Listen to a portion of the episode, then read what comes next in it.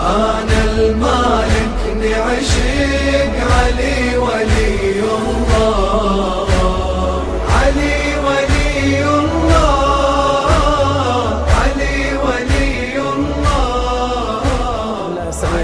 الشيطان الرجيم بسم الله الرحمن الرحيم وبه نستعين والصلاة والسلام على أشرف الأنبياء وعز المرسلين سيدنا ونبينا وحبيب قلوبنا وشفيع ذنوبنا وطبيب نفوسنا أبي القاسم أبي الزهراء محمد وعلى آل بيته الطيبين الطاهرين. اللهم صل على محمد وآل محمد. اللهم صل على فاطمة وأبيها وبعلها وبنيها والسر المستودع فيها. الله سبحانه وتعالى sagt im Heiligen Koran بسم الله الرحمن الرحيم. إنما المؤمنون إخوة فأصلحوا بين أخويكم واتقوا الله لعلكم ترحمون. صدق الله العلي العظيم. لتعجيل فرج مولانا صاحب العصر والزمان صلوا على محمد وآل محمد. اللهم صل على محمد وآل محمد Und auch ich beglückwünsche euch nochmals zum Geburtstag des Siegels aller Propheten Muhammad ibn Abdullah sallallahu alaihi wa alih, aus Liebe zum reinsten Geschöpf Gottes und weswegen wir uns heute hier versammelt haben, nämlich anlässlich seines Geburtstags und dem Geburtstag von Imam As-Sadiq sallallahu wassalamu alaihim ajma'in, erheben wir unsere gemeinsame Stimme mit dem Salawat auf Muhammad wa al Muhammad. Allahumma salli ala Muhammad wa ali Muhammad. Der Pakt der Verbrüderung. Und das ist wirklich ein Thema, das besonders gut zu unserem heutigen Anlass passt. Und diejenigen, die schon länger an diesem Marker sind, werden bestimmt bemerkt haben, dass wir eine Vortragsreihe legen und plötzlich kommt ein Thema, das besonders gut zu einem Anlass passt. Ich erinnere mich damals, als wir die Veranstaltung bezüglich dem Heiligen Koran gemacht haben, dass wir genau an einem Vers angekommen sind, der die Wichtigkeit und Notwendigkeit und Heiligkeit des Heiligen Korans betont. Und auch heute, anlässlich des Geburtstags des Siegels der Prophet Muhammad sallallahu alaihi wa alih, was wir hier vorbereitet haben an Geschenke und unsere Aktion, dass wir alle als Gemeinschaft näher rücken. Subhanallah, die Vortragsreihe hat diesen Lauf angenommen, dass genau heute das Thema der Verbrüderung ist, nämlich die Verbrüderung zwischen den Muhajirin und den Ansar, wie wir bisher in der Biografie und im historischen und spirituellen Dasein von Imam Amir al-Mu'minin nun bisher gekommen sind. Und diese Verbrüderung ist ohne Zweifel eines der wichtigsten und essentiellen Handlungen des Propheten Muhammad sallallahu wa in der frühmedinensischen Zeit. Und dieses Ereignis betont nochmals die Vorzüge und erhabene Stellung von Imam Amir al-Muhadin Ali ibn Abi Talib sallallahu wa alaihi. Und leider wurde dieses Ereignis zu wenig von den meisten Geschwistern studiert. Man kennt die wenigsten Fakten und Ereignisse oder was es mit diesem Ereignis auf sich hat, was es mit dieser Verbrüderung auf sich hat. Man kennt leider nur die wenigsten Aspekte, obwohl es eines der wichtigsten und essentiellen Handlungen des Propheten war, weil der Prophet nämlich hier vor einer großen Herausforderung stand. Weil die Mekkaner allesamt ausgewandert sind, wie wir gesagt haben in der, in der letzten Vortrags- oder im letzten Vortrag, dass die Mekkaner ausgewandert sind.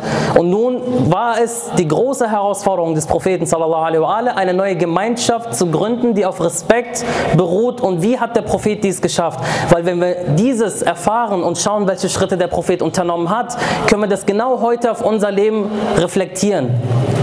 Wir haben von Anfang an gesagt, diese Vortragsreihe wird keine historische Vortragsreihe, das wird kein Geschichtsunterricht, sondern wir wollen aus diesen geschichtlichen Angelegenheiten und Aspekten und Ereignissen Lehren für unser heutiges Leben ziehen. Das heißt, wenn wir uns heute anschauen, wie der Prophet sallallahu alaihi diese Verbrüderung zwischen den Mekkanern, zwischen den Muhajirin und den Ansar vollbracht hat, sodass man sich vorstellen muss, kulturell unterschiedliche Menschen, Afrikaner, Nicht-Araber, kamen in eine Stadt voller Araber. Wie gilt, wie gilt es, diese Menschengruppe da zu integrieren, sodass keine Probleme und kein Rassismus entsteht? Das war die Herausforderung des Propheten sallallahu alaihi wa.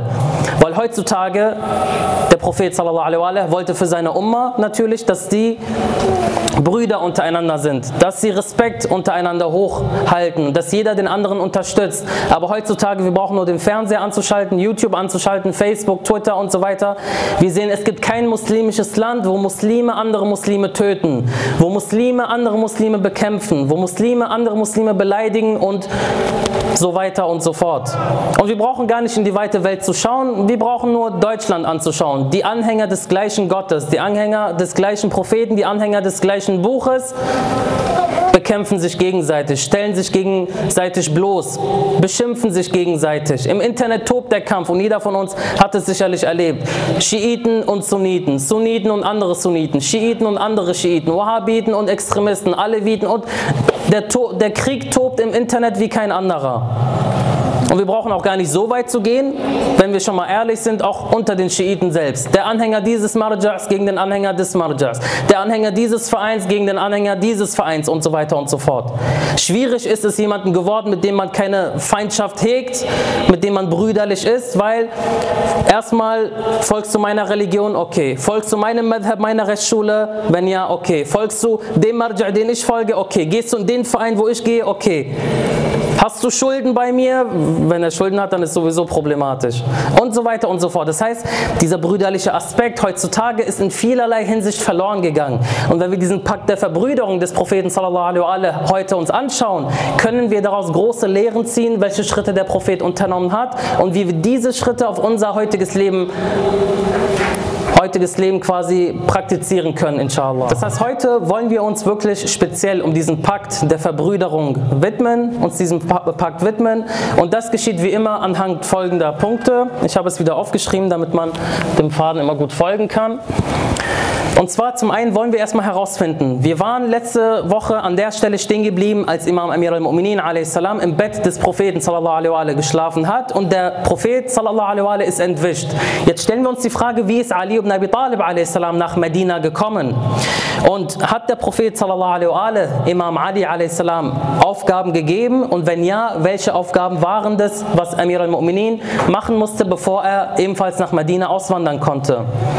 Die dritte Frage, welche Frauen musste er mitnehmen und welche Schwierigkeiten oder in welche Schwierigkeiten wurde er verwickelt auf der Reise zwischen Mekka und Medina?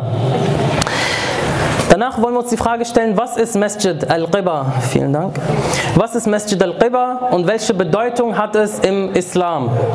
Danach wollen wir schauen, wie hat der Moscheebau, also Masjid al-Nabawi, der Bau dieser großartigen Moschee, was immer noch heutzutage da ist, wie hat der Bau dieser Moschee die Brüderlichkeit und Einheit unter den Menschen gefördert?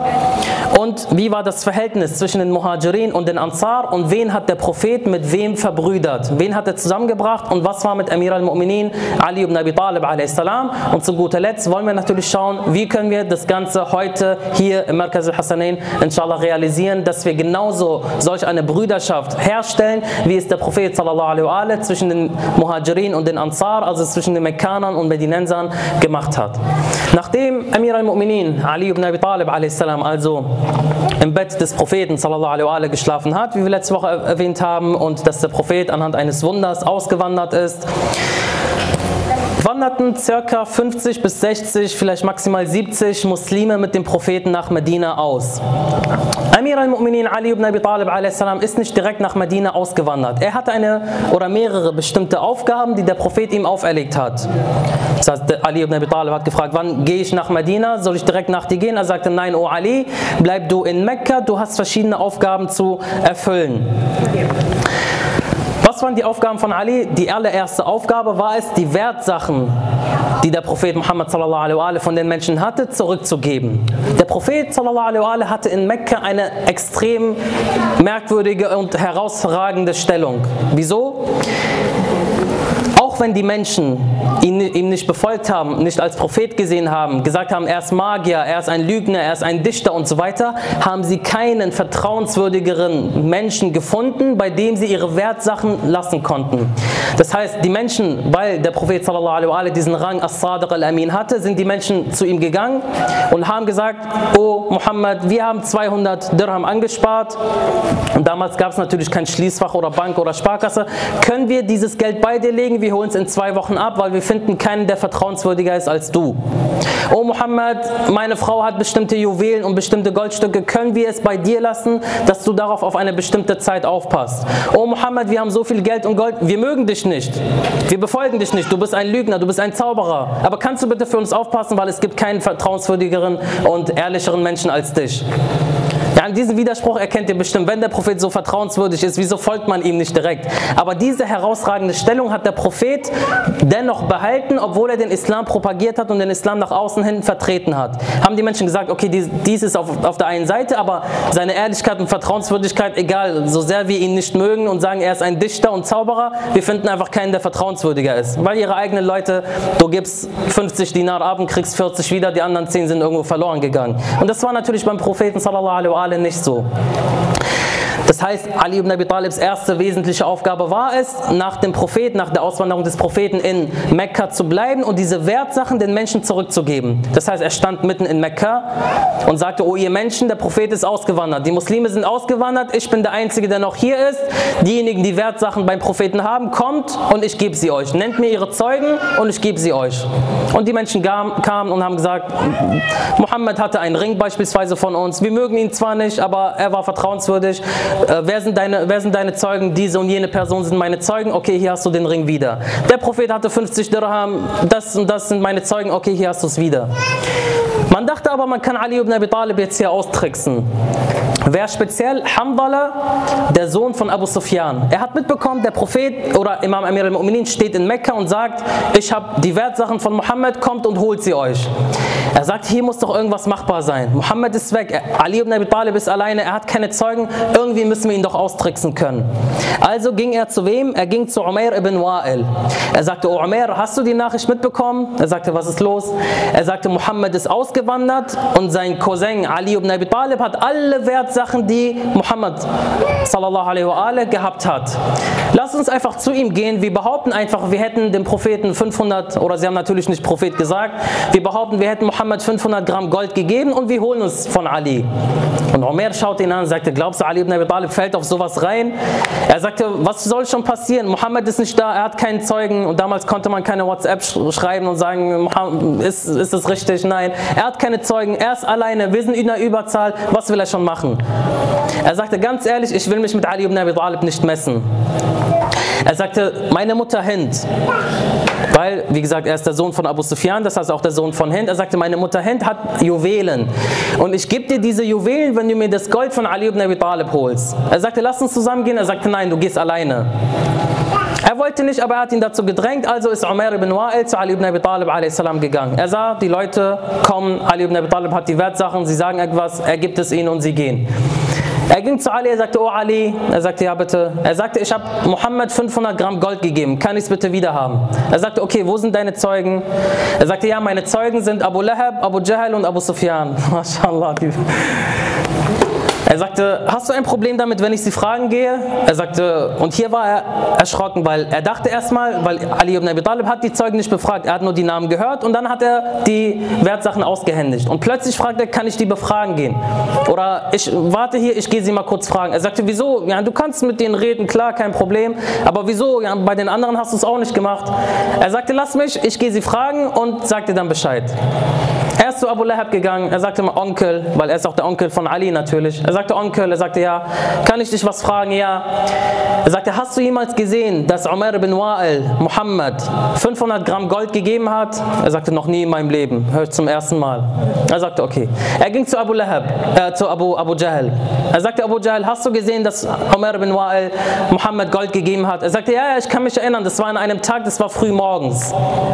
Er ging zu Abu Sufyan, hast du gesehen, dass Umar ibn Wa'il Gold genommen hat? Er sagte, ja, ich kann mich genau erinnern, das war an einem Tag, das war aber abends, bei Sonnenuntergang. Er sagte, okay, die Angelegenheit ist klar. Das heißt, die erste große und wichtige Aufgabe von Amir al-Mu'minin war es, die Wertsachen, die der Prophet hatte, den Mekkanern zurückzugeben. Und das finde ich persönlich eine sehr, sehr große Lehre. Haq ist Haq. Ali hätte sagen können, ihr Mekkaner, ihr verdrängt uns von unserem Zuhause, ihr bekämpft meinen Propheten, ihr habt unsere Reichtümer genommen, Reichtümer, unsere Güter genommen, ihr habt uns aus unseren Häusern vertrieben. Das ist das Mindeste, dass wir diese Wertsachen behalten. Viele von 90% der Menschen hätten so gehandelt. Aber Ali a.s. und der Prophet sallallahu wissen, es gibt einen Tag der Abrechnung. Wenn man Probleme untereinander hat, das ist auf der einen Seite. Haq ist Haq. Wenn ich demjenigen etwas schulde, egal wie viel er mir angetan hat, er kriegt sein Recht wieder zurück, weil es den Tag der Auferstehung gibt. Und das sehen wir heute leider in der Gesellschaft oftmals, wenn es Probleme zwischen zwei Menschen gibt Derjenige schuldet ihm noch ein bisschen Geld, wird unterschlagen. Derjenige muss ihm noch etwas geben. Er hat mir auch La- äh, Schaden zugefügt. Jetzt behalte ich die Sachen, die ich von ihm ausgeliehen habe und so weiter. Ali ibn Abi Talib zeigt uns, dies funktioniert so nicht. Es gibt einen Tag der Auferstehung und dort ist es wichtig, dass wir Gott mit einer sauberen Weste begegnen, inshallah. Die zweite große Aufgabe, die Ali ibn Abi Talib a.s. hatte, war es, die drei oder drei bestimmte Frauen nach Medina zu bringen. Und das waren die drei Fawatim, wie man sagt. Also Fawatim ist die Mehrzahl von Fatima. Fatima ist eine, Fawatim sind drei. Das war zum einen Fatima bint Asad, seine Mutter a.s. und Fatima, die Tochter von Hamza und Fatima, die Herrin der Frauen aller Welten, die Tochter des Gesandten Gottes Muhammad sallallahu alaihi wa alihi wasallam.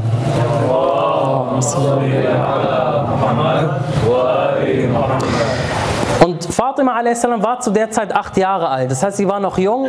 Natürlich waren sie zu der Zeit noch nicht verheiratet. Und Amir al-Mu'minins Aufgabe war es, mit den drei Fawatim nach Medina auszuwandern.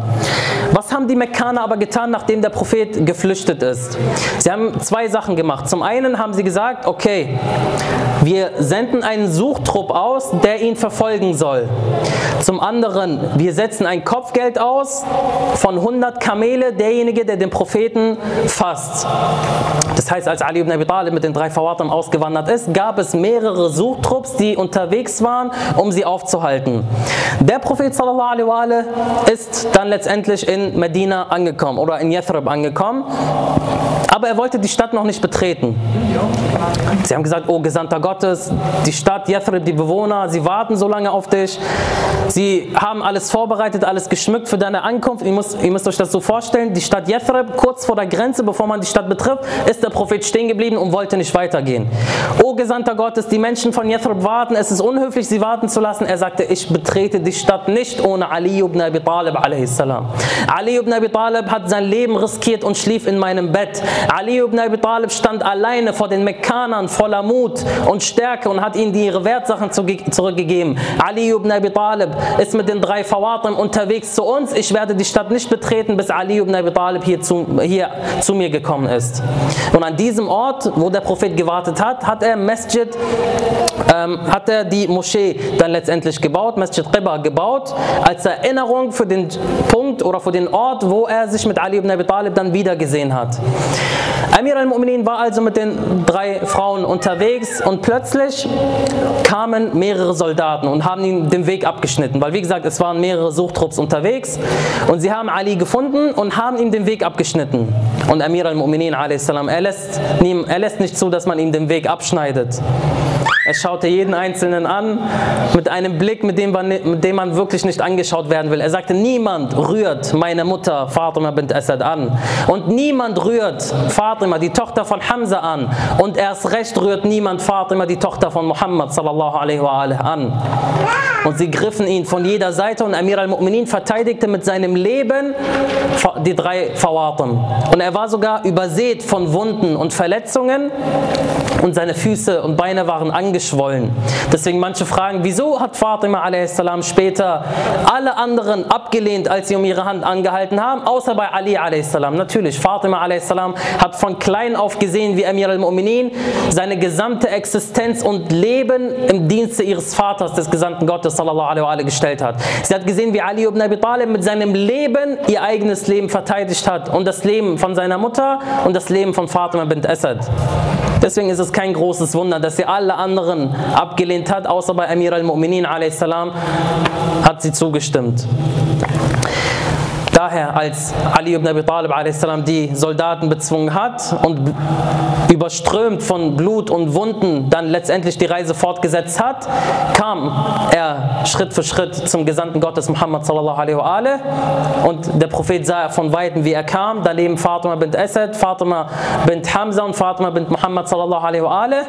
und er empfing sie an diesem Ort, wo Masjid Qiba gebaut wurde. Und der Bau dieser Moschee dauerte circa, ähm, circa sieben nee, sieben Monate war äh, Masjid al-Nabawi, dauerte ungefähr 40 Tage waren es, bis, bis diese Moschee gebaut wurde.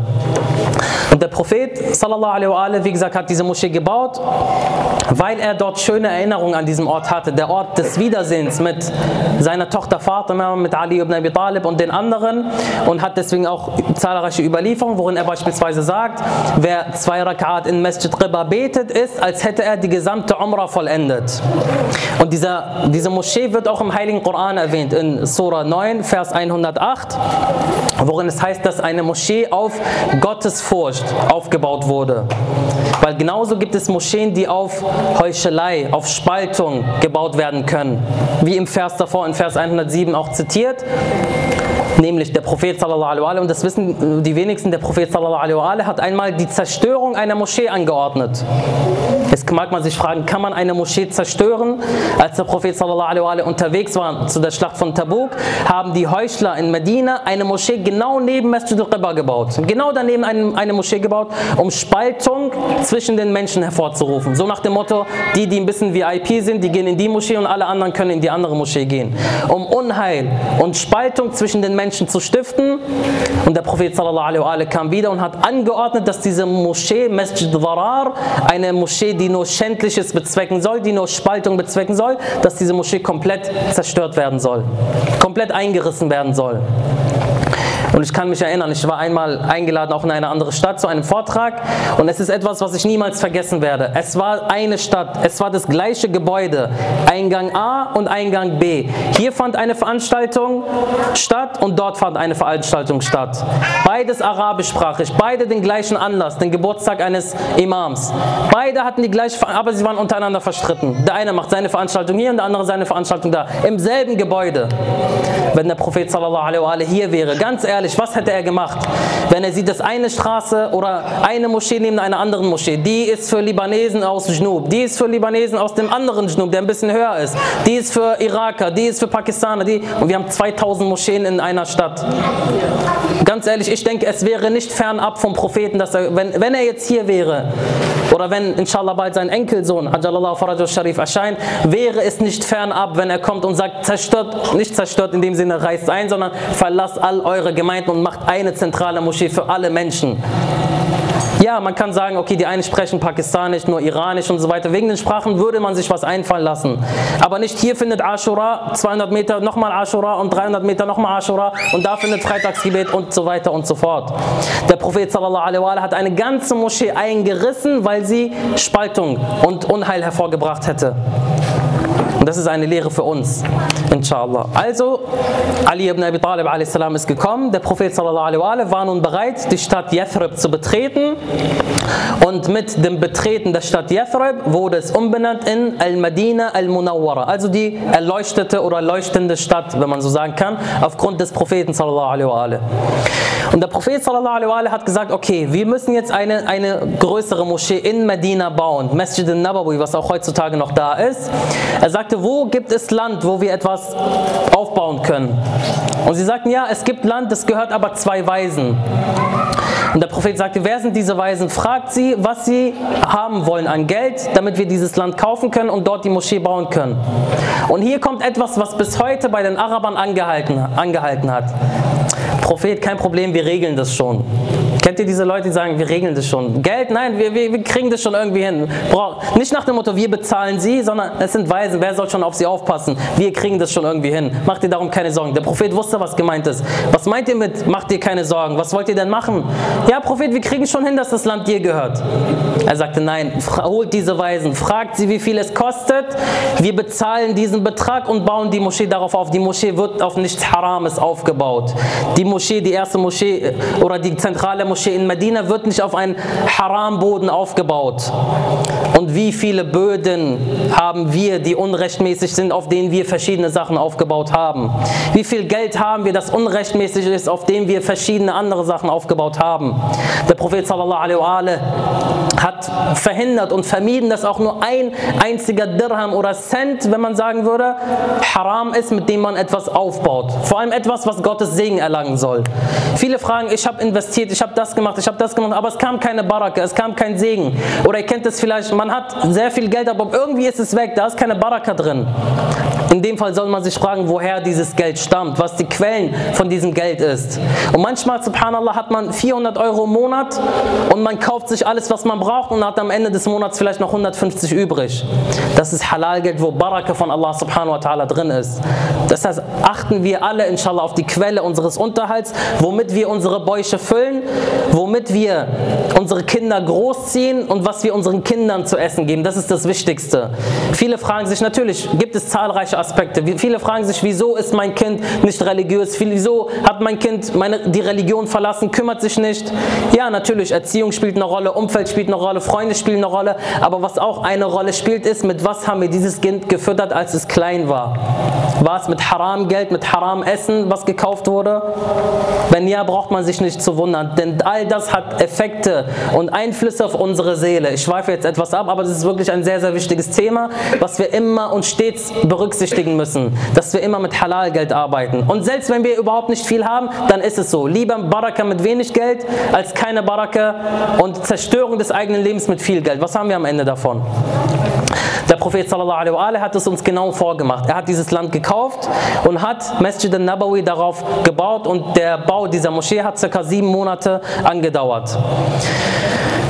Als die Moschee gebaut wurde, hat der Prophet sallallahu alaihi Räume an diese Moschee gebaut, die direkt zur Moschee führten. Für diejenigen, die für die ärmeren Gefährten, Abu Huraira beispielsweise war ein ärmerer Gefährte, der auch ein Zimmer bekommen hat, für den Propheten selbst, für seine Ahlul Bayt, für Ali a.s. Alle haben Räume bekommen und diese Räume führten direkt zum, zum, äh, zu, zur Moschee, sodass sie direkt dort beten konnten. Bis der Befehl Gottes kam, O Muhammad, schließ alle Türen bis auf die Tür von Imam Ali ibn Abi Talib a.s.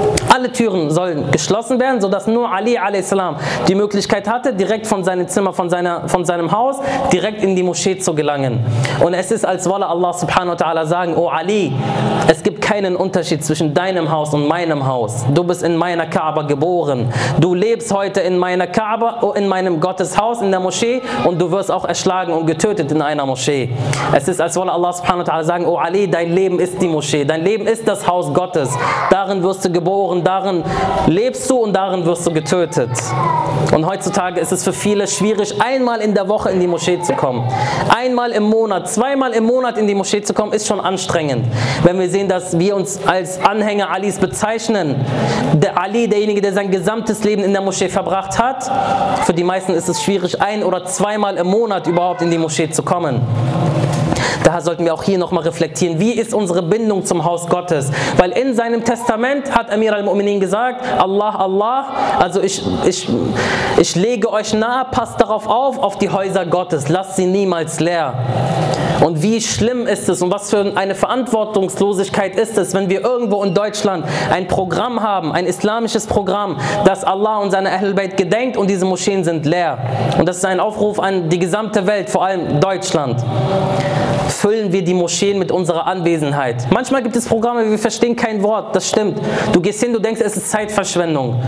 Aber wenn keine anderen diese Moschee besuchen, dann besuch du sie und fülle sie mit deiner Anwesenheit, auch wenn du vielleicht nicht viel verstehst. Das wird die Organisatoren ermutigen und motivieren, weiterzumachen, weil sie sehen, okay, manchmal wir alle sind Menschen, auch die Organisatoren einer Moschee sind Menschen. Manchmal hat man dieses Gefühl der Schwäche und wenn man sieht, dass immer mehr Leute kommen, dann hat man diese Motivation, auch da weiterzumachen.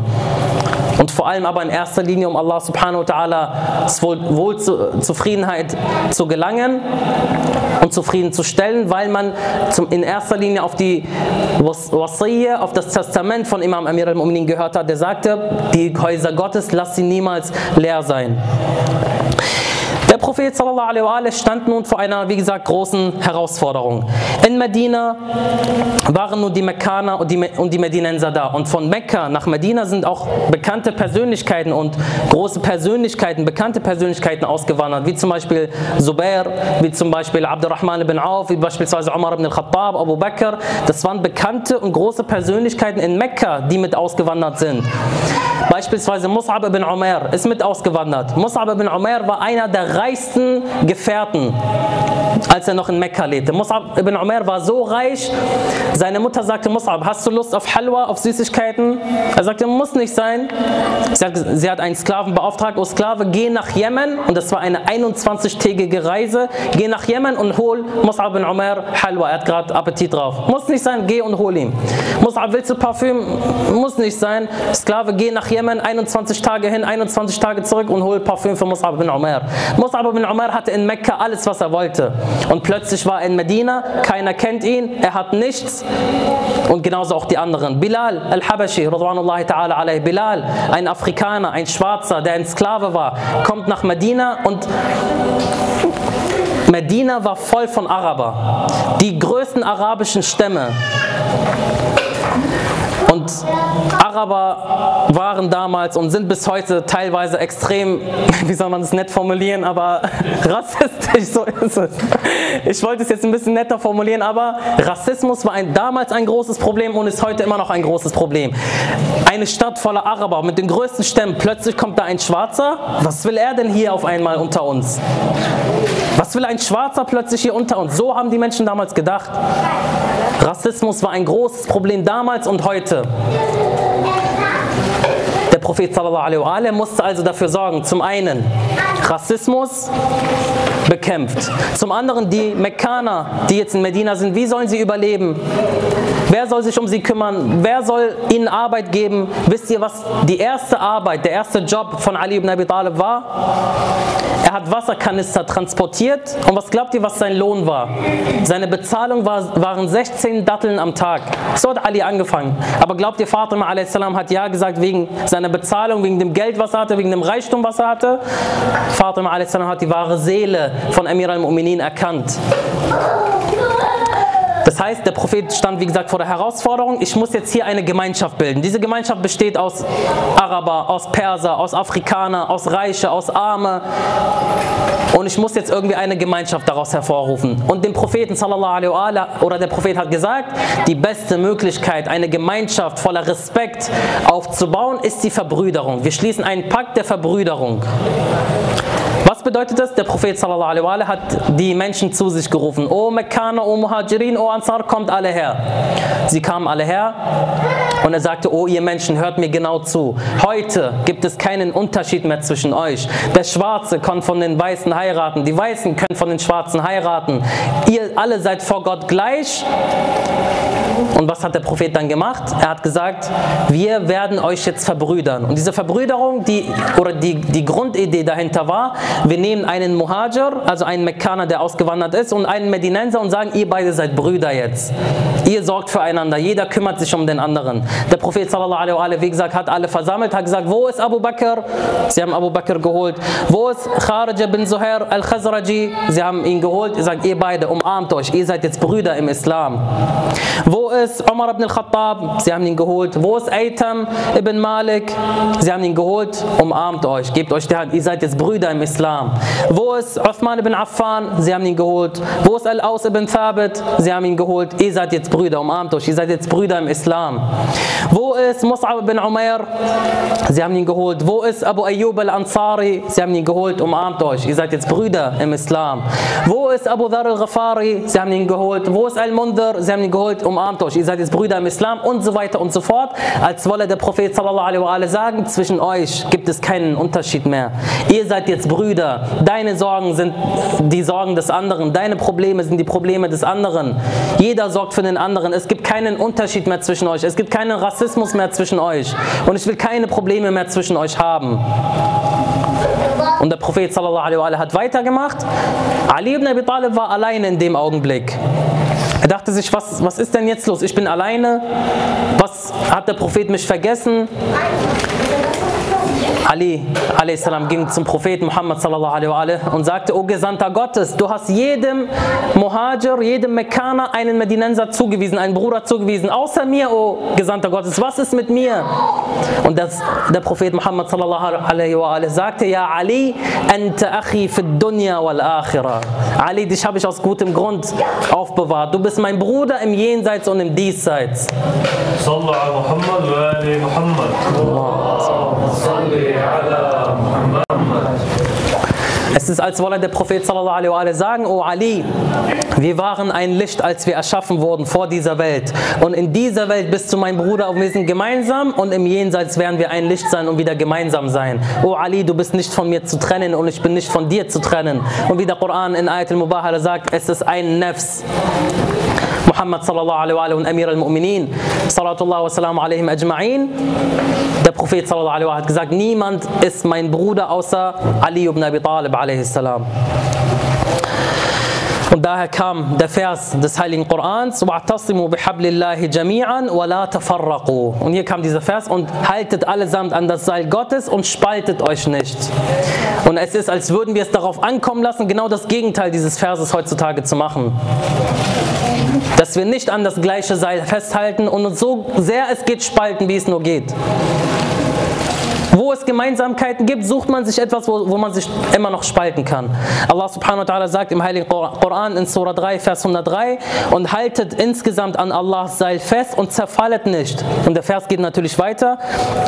Und gedenkt der Gnade Allahs gegen euch, da ihr Feinde waret und er eure Herzen so zusammenschloss, dass ihr durch seine Gnade Brüder wurdet. Und da ihr am Rande einer Feuergrube waret und er euch ihr entriss, so macht Allah euch seine Zeichen klar, auf das ihr, würd, auf das ihr würdet euch recht leiten lassen.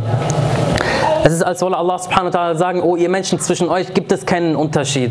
Inna akramakum indallahi atqakum. Der angesehenste von euch ist derjenige, der am gottesfürchtigsten ist. Bist du weiß, bist du schwarz, bist du Sklave, bist du ein freier Mann, das alles ist vor Gott nicht wichtig und irrelevant. Das Einzige, was zählt, ist die Verbindung und die Taqwa zu Allah subhanahu wa ta'ala. Und deshalb die Menschen untereinander haben dies erkannt. Natürlich hat es leider nicht lange angehalten. Und es gab auch in Medina Heuchler, wie es der Heilige Koran selber bezeugt in Surah 9, Vers 101, Vers 100 und 101. Aber der Prophet sallallahu alaihi hat, uns gezeigt, diese Verbrüderung ist der erste Schritt für eine starke Gemeinschaft. Und dass wir uns immer wieder in Erinnerung rufen, wir sind alle eins. Wir entstammen alle Adam und Eva. Salam. Und deswegen wollen wir schauen, wie wir heute diese Verbrüderung unter uns realisieren können. Und diese Aktion mit den Geschenken, die wir jetzt letzte Woche gemacht haben, dass jeder einen Namen zieht und demjenigen ein Geschenk kauft, er kennt ihn nicht. Natürlich, wir haben es bewusst so gemacht. Ihr sollt euch auch nicht kennen, ihr sollt euch kennenlernen. Viele kennen sich hier untereinander, das mag sein, aber wir wollen uns kennenlernen. Und mit kennenlernen meine ich nicht, ich weiß, wie er heißt, ich weiß, wie alt er ist, ich weiß, was er in der Schule macht, ob er arbeitet und das war's. Nein, ich will wissen, was sind deine Bedürfnisse, was ist wichtig für dich, was können wir tun, um dich zufriedenzustellen als Beispiel. Was ist dein Anliegen, was du für die Gemeinschaft willst? Wir wollen die Menschen, wir wollen uns untereinander kennenlernen. Und deswegen haben wir diese Aktion gemacht, anlässlich, und es gibt keinen besseren Anlass als den Geburtstag des Gesandten Gottes, sallallahu wa Deswegen seht ihr hier die Tische, mashallah, alles voll mit Leckereien, voll mit Geschenke. Und ich habe hier schon äh, etwas gesehen, ähm, Paket voller Schokolade. Also die Schwester, die das bekommt, heute hat sie den Jackpot geknackt. Aber auch hier gibt es, mashallah, sehr viele schöne Geschenke. Wir wollen damit erreichen, dass wir alle gemeinsam näher rücken. Es gibt genug Spaltung da draußen wollen wir erstmal hier unter uns anfangen, eine Gemeinschaft zu gründen, unter uns Brüder zu sein, dass jeder den anderen versteht, jeder mit dem anderen eins ist. Ja, und deswegen haben wir gesagt, die Geschenke schenken wir jemanden. Das ist natürlich eine Glückssache. Entweder ich ziehe jemanden, den ich kenne oder nicht kenne. Und deswegen haben wir gesagt, nach diesen Geschenken, was Bruder Sami auch schon angesprochen hat, nachdem wir die Geschenke ausgetauscht haben, suchen wir uns jeder explizit jemanden aus, den wir bisher nicht kennen Ich weiß, viele werden Hemmungen dazu haben. Wie kann ich auf einen Fremden zugehen und sagen, ich kenne dich nicht, aber ich will dich kennenlernen? So, das, da, da hat man gewisse Hemmungen, kann ich verstehen. Aber denkt daran, diese Anlass. Und der Prophet sallallahu alaihi wa hat die Mekkaner und die Medidenser geholt und sie haben sich auch nicht untereinander gekannt. Und der Prophet hat gesagt, umarmt euch. Ihr seid jetzt Brüder im Islam. Gebt euch die Hand, umarmt euch. Und wir machen sowas ähnliches heute. Diejenigen, den wir jetzt beschenken, wir umarmen ihn. Wir sagen Glückwunsch zum Geburtstag des Gesandten Gottes. Sallallahu. Gratuliert euch untereinander zum Geburtstag eures Propheten, denn mein Prophet und dein Prophet ist gleich. Wir haben den gleichen Gott, wir haben den gleichen Propheten, wir haben den gleichen Koran. Ja, wir kannten uns vielleicht nicht. Aber du bist ein Anhänger des Propheten, du bist ein Anhänger von Imam Amir al-Mu'minin und ich bin es inshallah auch. Unsere Herzen sind im Paradies schon eins, bevor sie hier auf dieser Welt eins geworden sind. Ja, auch wenn Hemmung besteht, aber überbrückt diese Hemmungen. Und ihr werdet sehen, und diese, diese, diese Versuche, Sami kann dazu mehr sagen, diese, ähm, diese Beziehungsgeschichten, die man hier macht, dass man sich untereinander kennenlernt, sind so erfolgreich gewesen, dass sie in manchen Vereinen regelmäßig gemacht wurden. Und die Anzahl ist sogar gestiegen und gestiegen an Besucher, weil die Leute gemerkt haben, hier ist eine Gemeinschaft, hier fühlt man sich wohl. Hier weiß ich, wenn ich ein Problem habe, ich kann zu Hussein gehen und sagen, Bruder, ich brauche äh, brauch etwas, stehst du mir bei. Ich weiß ganz genau, er würde niemals Nein sagen, oder?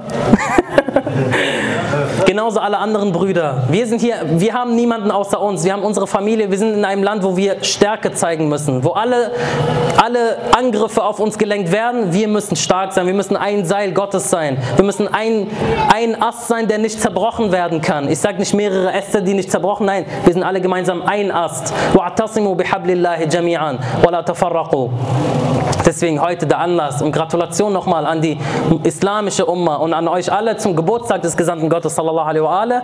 Deswegen wollen wir jetzt erstmal die Geschenke natürlich, erstmal klar, wir können, wir müssen erstmal die Geschenke verteilen. Wir haben lang genug gewartet und hier diese langweiligen Worte von mir erstmal gehört. Eigentlich sind alle hier wegen den Geschenken, ich weiß. Das werden wir auch gleich machen, inshallah. Jeder hat jemanden gezogen. Derjenige geht, derjenige geht zu ihm, gratuliert ihm zum Geburtstag des Gesandten Gottes, spricht seine Segenswünsche auf ihn, umarmt ihn und inshallah danach, wenn ihr die Geschenke äh, abgegeben habt, jeder sucht sich jemanden, den er nicht kennt, den er wirklich vielleicht nur ein, zwei Worte mal höchstens ausgetauscht hat. Aber er darf ihn nicht kennen. Und setzt sich mit ihm hin, 10, 15 Minuten, redet miteinander. Stellt euch vor, sagt, was einem wichtig ist. Wie gesagt, nicht unbedingt diese oberflächlichen Sachen, sagt, was euch wirklich berührt, was euch wichtig ist. Redet, lernt euch kennen, inshallah. Und ich hoffe und ich glaube und ohne Zweifel wird es eine gesegnete Veranstaltung, inshallah, sein.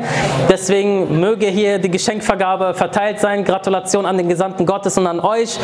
Und ich will nicht sehen, wie glücklich der Gesandte Gottes heute ist, wenn er sieht, wie wir uns gegenseitig eine Freude gemacht haben anlässlich seines Geburtstags. Und dass wir eine Sunna von ihm wieder bele wiederbelebt haben, dass wir uns gegenseitig beschenken und dem anderen eine Freude machen. Deswegen Gratulation euch alle. Heute habt ihr ihr den gesamten Gottes glücklich, glücklich gemacht, inshallah. Es ist eine schöne Atmosphäre. Es ist wirklich eine.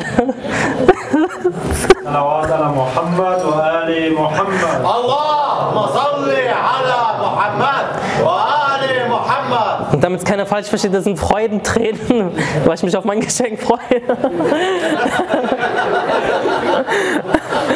Deswegen Gratulation euch alle. Sallu ala Muhammad wa Ali Muhammad. Wa salli ala Muhammad wa Ali Muhammad.